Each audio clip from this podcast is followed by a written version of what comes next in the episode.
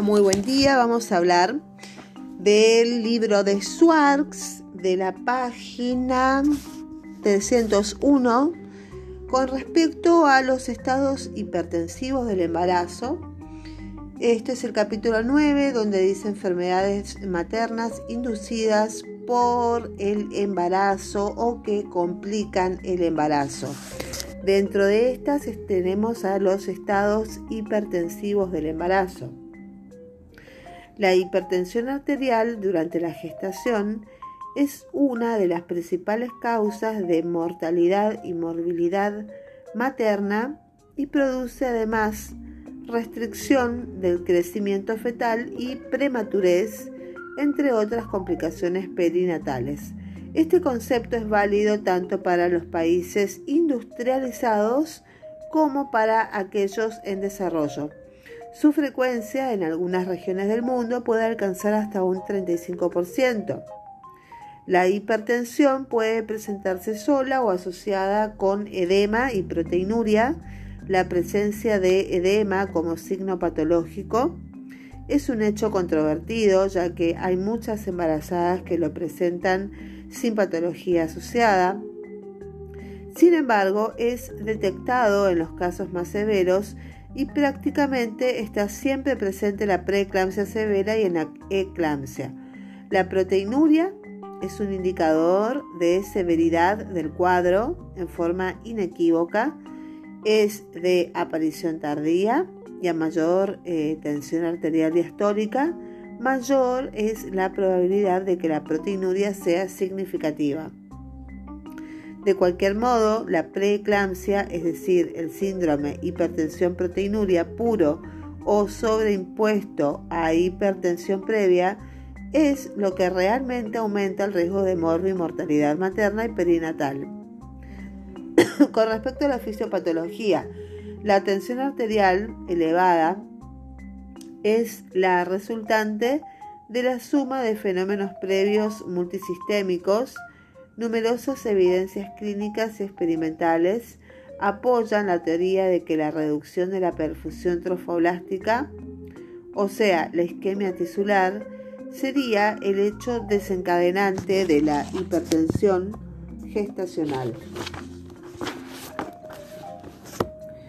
En los embarazos normales se observa una vasodilatación de las arterias, de las arterias espiraladas de hasta cuatro veces su calibre, lo cual disminuye la resistencia periférica y favorece la perfusión del espacio intervelloso. Responsable de este fenómeno es la invasión trofoblástica que finaliza en la semana 20 a 21 de gestación y que digiere la capa músculo-elástica vascular em,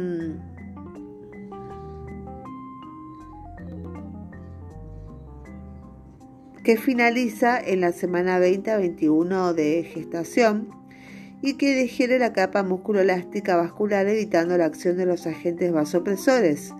En la preeclampsia, la segunda onda de migración trofoblástica no se produce y debido a esto persiste la capa musculoelástica disminuyendo el calibre de los vasos y dando lugar a la aparición de placas ateromatosas por enlentecimiento del flujo circulatorio. Las embarazadas con preeclampsia desarrollarían un aumento de la sensibilidad vascular a la angiotensina 2. Estas pacientes pierden el equilibrio que existe entre la prostaciclina, que es un vasodilatador, y el tromboxano, que es el más potente vasoconstrictor del organismo a favor de este último, produciéndose el aumento de la TA y la activación de la cascada de la coagulación. La hipertensión gestacional es una verdadera enfermedad endotelial y dentro de las múltiples funciones que le competen al endotelio está la secreción de sustancias tales como la prostaciclina, la prostaglandina, la endotelina, el óxido nítrico y la proteína C. Cuando alguna noxa causa daño endotelial, la producción de anticoagulantes y vasodilatadores disminuye, la alteración de las uniones intercelulares y de los mecanismos de transporte de agua y proteínas provocan la extravasación de esos elementos al espacio extracelular. En conclusión, hay una expansión inapropiada del volumen plasmático con una sensibilidad aumentada a la angiotensina 2, una ruptura del equilibrio prostaciclina-tromboxano, una activación extemporánea de los mecanismos de la coagulación, con una resultante final que es la disminución de la perfusión multiorgánica. El posible mecanismo de acción de la hipertensión inducida por el embarazo sería una invasión trofoblástica anormal con la consecuente disminución en el flujo uteroplacentario, isquemia placentaria, liberación placentaria de citoquinas, eh, disfunción endotelial con aumento de endotelina 1 y tromboxano A2, que son sustancias vasoconstrictoras, disminución de prostaciclina y óxido nítrico, potentes vasodilatadores y aumento de la sensibilidad vascular a la angiotensina 2. Clasificación. El primer inconveniente para plantear una clasificación adecuada y con consenso surge del desconocimiento de la etiología de la hipertensión durante el embarazo. La clasificación propuesta por el National Institute of Health Working Group agrega el término hipertensión gestacional para las pacientes que presentan hipertensión sin proteinuria. Reserva el término hipertensión inducida o transitoria para un diagnóstico postparto. A. Hipertensión gestacional o hipertensión transitoria inducida del embarazo es la hipertensión diagnosticada por primera vez durante la gestación después de las 20 semanas sin proteinuria. Las cifras de tensión arterial retornan a la normalidad antes de las 12 semanas del posparto, con lo que se confirma el diagnóstico. B. Preeclampsia la preeclampsia es un desorden multisistémico en el que la hipertensión diagnosticada después de las 20 semanas de embarazo se acompaña de proteinuria y ambas desaparecen en el posparto. La preeclampsia es un síndrome específico del embarazo y se debe a la reducción de la perfusión a los diferentes órganos secundariamente al vasospasmo y a la activación endotelial, cuando más severa es la hipertensión y la proteinuria, más certero es el diagnóstico de preeclampsia. Igualmente, los resultados anormales de las pruebas de laboratorio de las funciones hepática y renal confirman el diagnóstico junto con la persistencia de cefaleas, alteraciones visuales y dolor epigástrico. Estos últimos son signos eh, premonitores de eclampsia. La persistencia de proteinuria 2 positivo o mayor o la excreción de 2 gramos o más en orina de 24 horas indica un cuadro de preeclampsia severa. El dolor epigástrico es el resultado de la necrosis, la isquemia y el edema hepatocelular que comprime la cápsula de Gleason. Después tenemos el C, que es la eclampsia. La eclampsia se denomina así a la presencia de convulsiones en pacientes preeclámpticas que no pueden ser atribuidas a otra causa. La eclampsia es una emergencia obstétrica con alto riesgo materno y fetal y es el punto culminante de la enfermedad hipertensiva del embarazo. Las convulsiones suelen ser tónico-clónicas tipo gran mal, aproximadamente la mitad del parto, un 25% lo hace durante el trabajo de parto y el resto en el posparto.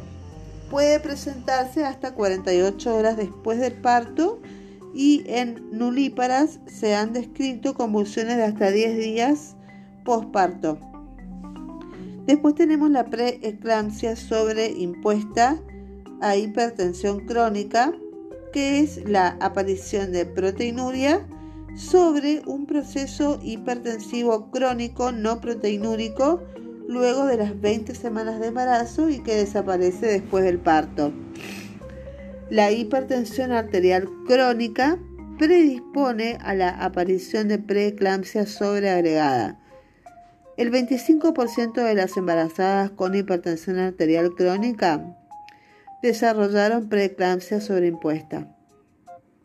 El riesgo de presentar desprendimiento prematuro de placenta normoinserta y de restricción del crecimiento fetal se encuentra aumentado en estos pacientes cuyo pronóstico es peor que con cualquiera de las dos condiciones aisladas.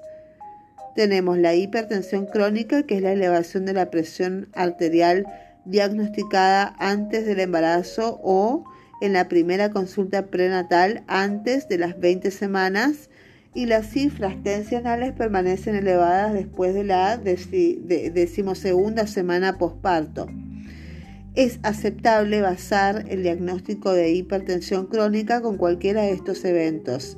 Con la historia de hipertensión con cifras de 140-90 o más previas al embarazo, con el descubrimiento de hipertensión con cifras de 140-90 o mayores antes de la vigésima semana de gestación, con la persistencia indefinida después del parto o ambos hechos simultáneos los factores de riesgo de hipertensión gestacional y preeclampsia. 1. La nuliparidad. 2. La adolescencia. 3. La edad mayor de 35 años. Embarazo múltiple. Obesidad.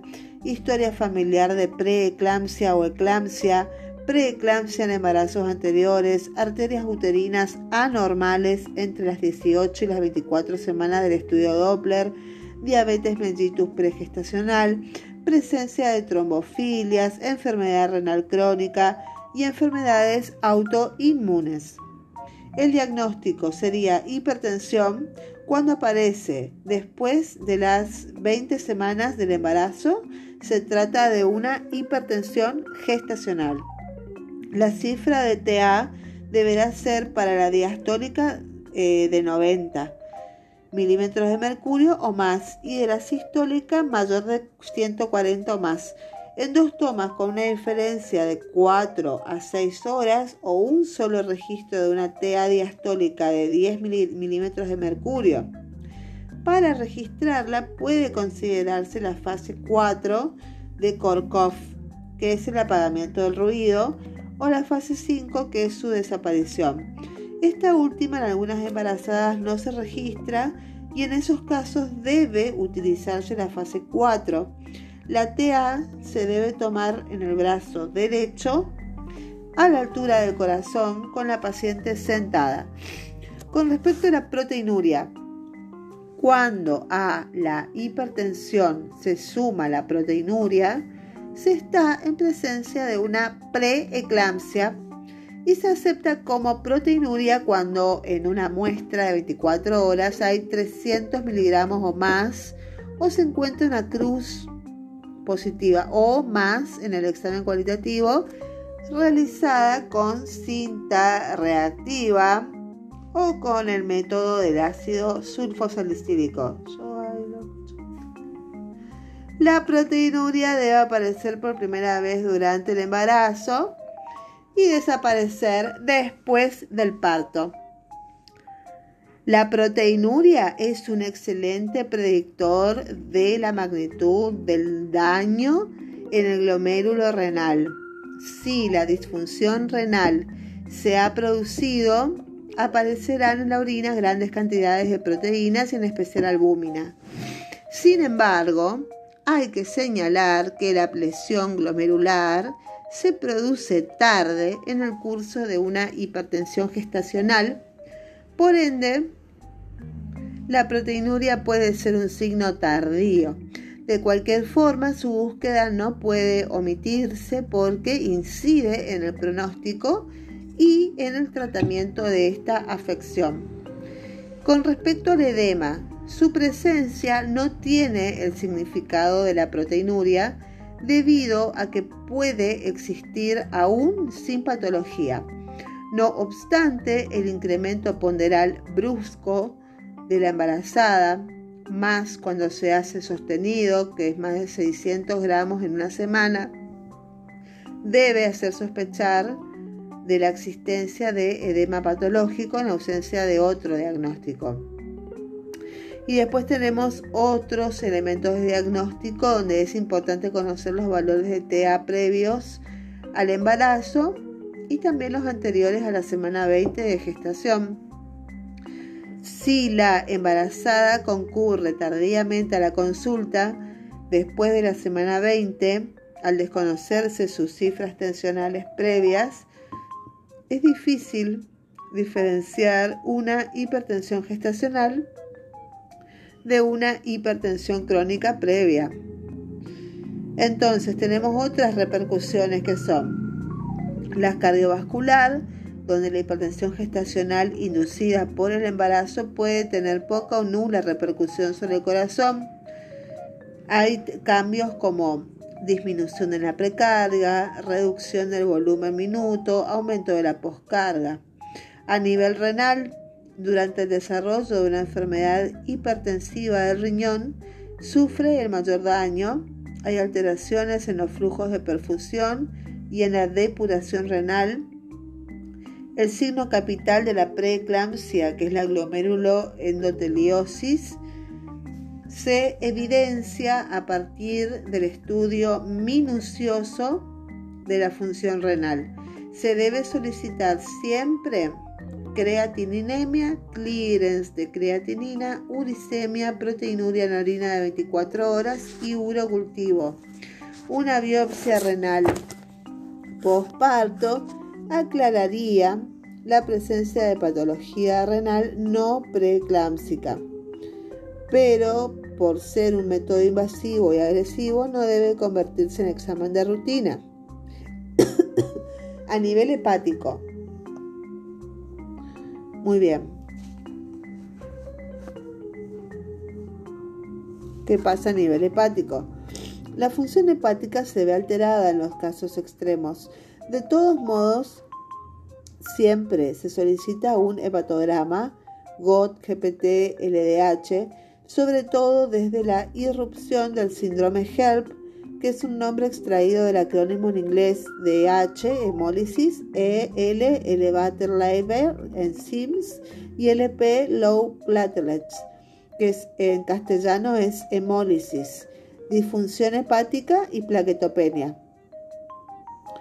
Con respecto a los controles hematológicos, los trastornos de la coagulación son consecuencia más que el origen de este síndrome y la alteración de los factores de coagulación, que es la trombocitopenia y la hemólisis, son las complicaciones más frecuentes.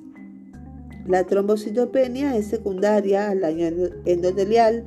Esta puede acompañarse de aparición en sangre periférica de esquistocitos, esferocitos, reticulocitos y además de hemoglobinuria configurando el cuadro de hemólisis microangiopática por lo que se debe realizar siempre un estudio hematológico completo que incluye hematocrito, hemoglobina, recuento plaquetario, coagulograma con fibrinógeno y frotis de sangre periférica.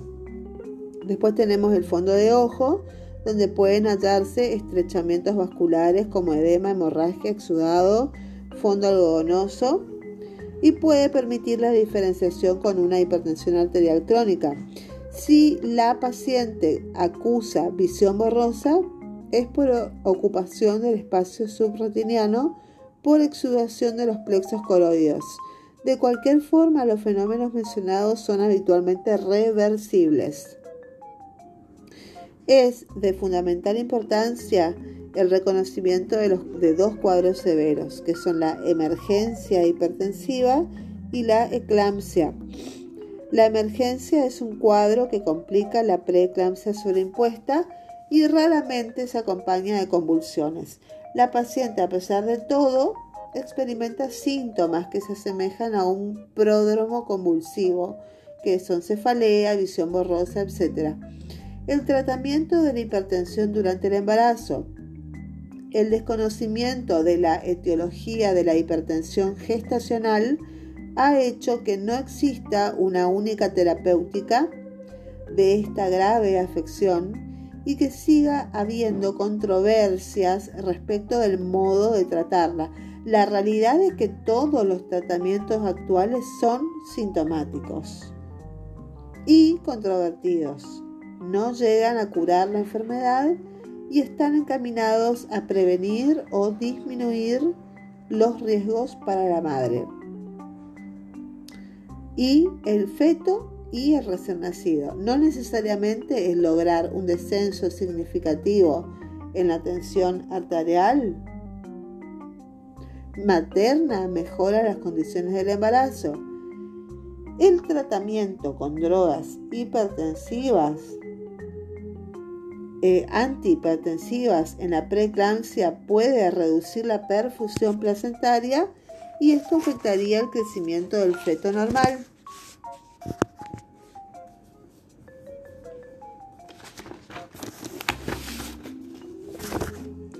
Por lo tanto, el tratamiento antihipertensivo se realiza con el fin de proteger a la madre y se trata solo cuando las cifras eh, adquieren un valor tal que pueden provocar un accidente cerebrovascular.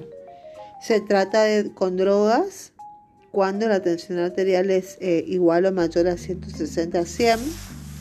Debido a estas cifras, están cerca eh, de los límites en que comienzan los daños en los vasos cerebrales maternos.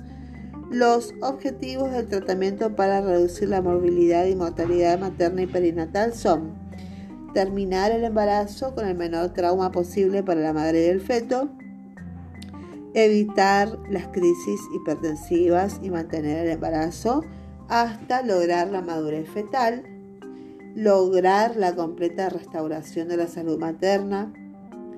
Y con respecto al manejo y tratamiento de la hipertensión moderada, se hace un control prenatal semanal en la consulta especializada con alto riesgo obstétrico. Hay disminución de la actividad física en su domicilio, que no significa reposo absoluto, no se indica restricción dietética porque esta debe ser normosódica y normoproteica. Solo hay que agregar menos sal a las comidas. Hay que instruir a la madre sobre signos de alarma como cefalea, trastornos visuales, etc. Hay que controlar la presión arterial en el domicilio, hacer estudios de laboratorio arriba mencionados. Hay que hacer un control de la vitalidad fetal por ecografía cada dos o tres semanas para evaluar el crecimiento fetal y la cantidad de líquido amniótico con monitoreo fetal, anteparto y doppler de flujo y no inducir electivamente el parto excepto si hay razones obstétricas, por ejemplo, o rotura prolongada de membranas, infección ovular, etc. El tratamiento con drogas antihipertensivas para la preeclampsia leve o moderada es desaconsejado un metaanálisis mostró que ninguna terapia antihipertensiva, ya sea por agentes beta bloqueantes, la betalol o bloqueadores de los canales de calcio, mejora eh, los resultados perinatales y algunos pueden afectar adversamente el crecimiento fetal, probablemente por disminuir la presión arterial materna. Con respecto al manejo y tratamiento de la hipertensión severa, en la admisión en el hospital se debe realizar un examen clínico buscando hallazgos tales como cefaleas, trastornos visuales, epigastralgia y aumento brusco de peso. Hay que saber solicitar exámenes de laboratorio eh, y determinar el peso y la presión arterial en el momento. Con respecto a los exámenes de laboratorio van a ser primero electrocardiograma y eh, para evaluar el riesgo quirúrgico, el fondo de ojo, urocultivo, proteinuria en orina de 24 horas, uricemia, creatininemia, clearance de creatinina, hemograma y recuento de plaquetas, estudio de la coagulación, ionograma en sangre y orina, ultrasonografía y ecovascular Doppler. Y a diario se debe hacer control de la tensión arterial cada cuatro horas, excepto en la noche, medición de la diuresis y día por medio se, se pesa a la paciente y se solicita monitoreo de la frecuencia cardíaca fetal, proteinuria en orina de 24 horas, uricemia y hemograma. Y semanalmente se hace creatininemia y uricemia, recuento de plaquetas, estudio de coagulación y una ecodoppler. Y cada 15 días se hace una ecografía para evaluar la biometría fetal y la cantidad de líquido amniótico y grado de madurez placentaria. Y el test para valorar la madurez pulmonar fetal si fuera necesario. Y bueno, en las medidas generales hay que reducir la actividad física, pero no es necesario reposo absoluto, no restricción de líquidos eh, una dieta normoproteica, normocalórica, sin restricción de sodio. No es aconsejado indicar sedantes ni tranquilizantes. La terminación del embarazo es la cura de la preeclampsia. El objetivo fundamental es prevenir las convulsiones, la hemorragia intracraniana y otros daños maternos y lograr que nazca un niño sano. Si se sospecha o se confirma una amenaza de parto de pretérmino. Si las condiciones de la madre y el feto lo permiten, se debe intentar prolongar el embarazo hasta alcanzar la madurez pulmonar fetal. La preeclampsia severa y la eclampsia demandan antihipertensivos, anticonvulsivantes y adelantamiento del parto se indicará algunas de las siguientes drogas antihipertensivas que son el atenolol, alfa-metildopa y amlodipina. Los IECA, que son drogas con contraindicación absoluta durante el embarazo, son los IECA. Fueron asociados a grandes malformaciones fetales, restricción del crecimiento, hipotensión eh, neonatal prolongada muerte perinatal, por lo que deben ser usadas únicamente en la hipertensión postparto persistente, que son el enalapril, vía oral 5 a 30 miligramos por día. Con respecto a los anticonvulsivantes, que es el sulfato de magnesio, no trata la hipertensión, es solamente un anticonvulsivante que trata y previene las convulsiones y que actúa sobre la corteza cerebral. Tiene efectos sobre la inhibición presináptica mioneural y es un vasodilatador periférico. Su administración es por vía intravenosa o intramuscular. La dosis de carga o de ataque por vía intravenosa es de 4 a 6 gramos, diluido en 100 mililitros de dextrosa, el 5%, administrado 15 a 20 minutos. Y a continuación la dosis de mantenimiento por infusión intravenosa comienza con 2 gramos por hora diluida en 100 mililitros por solución. Efectuar estricto control de la eventual disminución del reflejo patelar en la diuresis, con, o sea, la, oliguria, eh, el ritmo respiratorio, si hay bradipnea y cardíaco materno y cardíaco fetal. El tratamiento con sulfato de magnesio debe continuar por lo menos 24 horas luego de haber desaparecido los síntomas de agravamiento o hasta que la indicación que motivó su realización haya cesado, que sería la crisis hipertensiva, o reiterado, que son 24 horas después del parto. En los casos de cesárea electiva, la droga se debe administrar dos horas antes del procedimiento y debe continuar durante la cirugía. Cuando una paciente presenta signos o síntomas de toxicidad por magnesio, se debe interrumpir inmediatamente su administración administrar un gramo de gluconato de calcio por vía intravenosa, mantener la vía aérea libre administrar oxígeno, efectuar electrocardiograma por la probabilidad de arritmias y administrar diuréticos. Por lo tanto, la droga de elección es el sulfato de magnesio y solo se debe recurrir al diazepam para prevenir o tratar convulsiones en caso de que por algún motivo excepcional no haya sulfato de magnesio.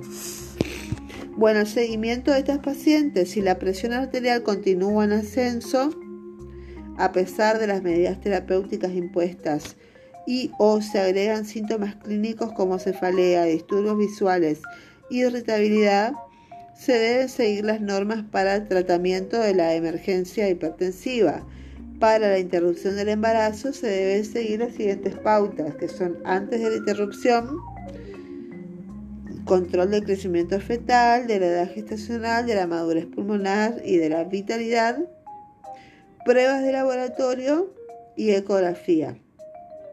Y las indicaciones para la interrupción del embarazo son síndrome hipertensivo incontrolable, signos de sufrimiento fetal, restricción del crecimiento fetal grave y eclampsia.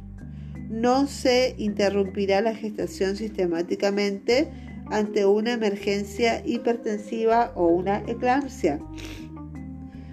Previamente es necesario medicar a la madre, equilibrarla desde el punto de vista hemodinámico e hidroelectrolítico, valorar la salud y la maduración fetal y además se deben garantizar las mejores condiciones de recepción neonatal y atención materna antes de proceder a la interrupción.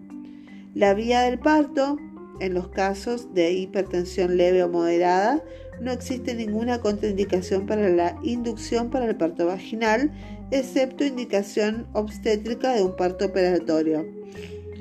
En caso de elegir la vía vaginal, se debe efectuar monitoreo fetal intraparto y ante la menor dificultad en el avance del trabajo de parto o signos de sufrimiento fetal, se debe optar por la cesárea.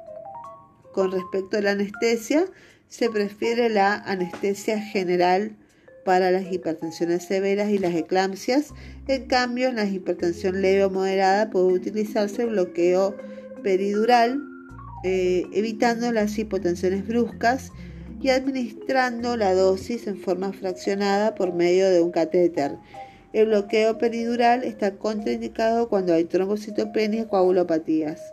En el puerperio, la cura no es inmediata, eh, por lo tanto se debe continuar con un control estricto de la presión arterial, del ingreso de fluidos y de la diuresis.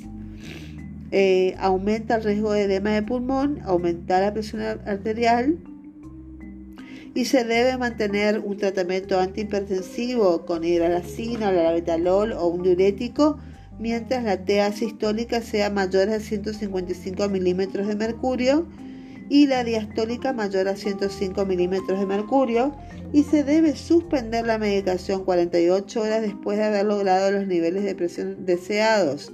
Y sugiere que toda mujer que haya desarrollado una preeclampsia eh, en el primer mes posparto y aconsejada sobre sus futuros embarazos por el riesgo aumentado de repetir el trastorno hipertensivo y riesgos potenciales de enfermedades cardiovasculares de por vida.